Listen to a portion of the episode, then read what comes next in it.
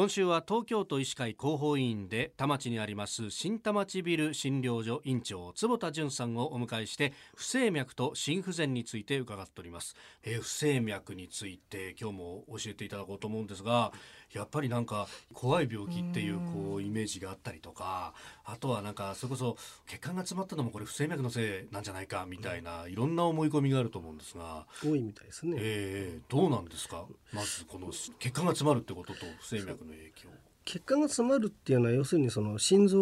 も当然筋肉でできてる臓器ですので、ええ、そこには酸素も栄養も必要なわけですよね、うん、でそこに酸素や栄養を送る血管っていうのがちゃんとあるわけで、はい、狭心症っていうのはそれ狭くなるんですけども、うん、詰まると心筋梗塞っていう病気ですね。で不整脈っていうのはその血管の血の流れとかとは関係なくて、はい、昨日お話しましたように、うん、心臓も電気回路で動いてますのでその電気回路の故障ですよね。でそれが言ってみれば不整脈っていうことですね。私もあの人間ドックで心電図を取った時に C 判定だから出てちょっと様子見ましょうねみたいなのが出てたと思って。どうなんですか？不整脈とかって誰でもあるもんなんですか？そうですね。あの何にもない人も当然いますよ。何にもない人もいますけど全然病的じゃない不整脈で全く気が付かない。治療の必要がないような不整脈ってもたくさんありますんで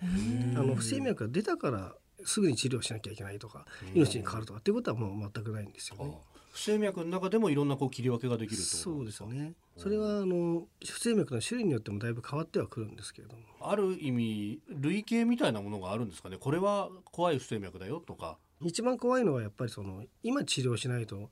下手すると亡くなってしまうっていう不整脈も当然あるのでそういうのはもう見つけた瞬間からも治療例えば本人何にも自覚症状なくても、はい、救急車で搬送して専門病院で治療しなきゃいけないものもあるんですね。すぐペースメーカー入れなきゃいけないとかっていうものもある。ほとんどの病気はそういうもんじゃないので、まあ薬で様子見るとか先の検査をして治療方針どうしましょうかっていう話をなったりしますよね。まあ自覚症状がないとなるともうお医者さん通って見つけてもらおうっていうことになると思うんですまあでもそうは言ってもね、はい、何もないのに来る人って多分いらっしゃらないので、まあ健康診断はだから結構重要なのと。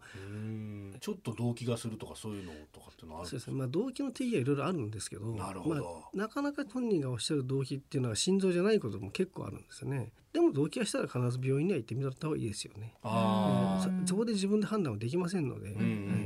まず行って話を聞いてもらって、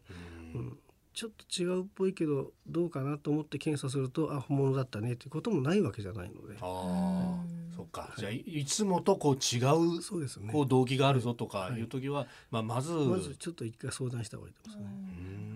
不整脈はあのどのように治療していくものなんでしょうか？お薬がいっぱい出てます、はい、えー、不整脈の用のお薬がいっぱい出てるんですが、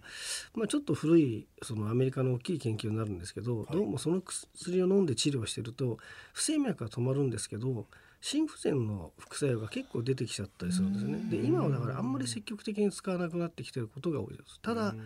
この薬飲まないとかなりその状態の良くない不整脈が出ちゃうっていう人はどっちが先なのって話になるんでやめりゃいいってもんじゃないんですよね。やめちゃダメな人も当然いるわけで、だからそこはもう本当にさじ加減になってきますね。難しいと思いますけどね。どちらかというと不整脈はじゃあ治すっていうよりも付き合っていくっていう方が正しいんですか？認識としては。というかですね、うん、えっ、ー、と治せる不整脈も実はあるんです。あ、へえ。あのいわゆる慢性疾患でその高血圧とか糖尿病とか高脂血症って一回なると治らないじゃないですか、うまくコントロールできても治ってませんよね、不整脈もコントロールできるんでしょうけど治ることはないわけじゃなくて治す方法も実はあってカテーテルでの、まあ、手術ですね、はい、で根治させることができる不整脈もあります。いわゆる人工血管みたいなのを作ってっていうことですか？じゃなくてですねカテーテルってその血管の中に細い管を入れて、うん、その中からその高周波で不整脈出てる場所の筋肉を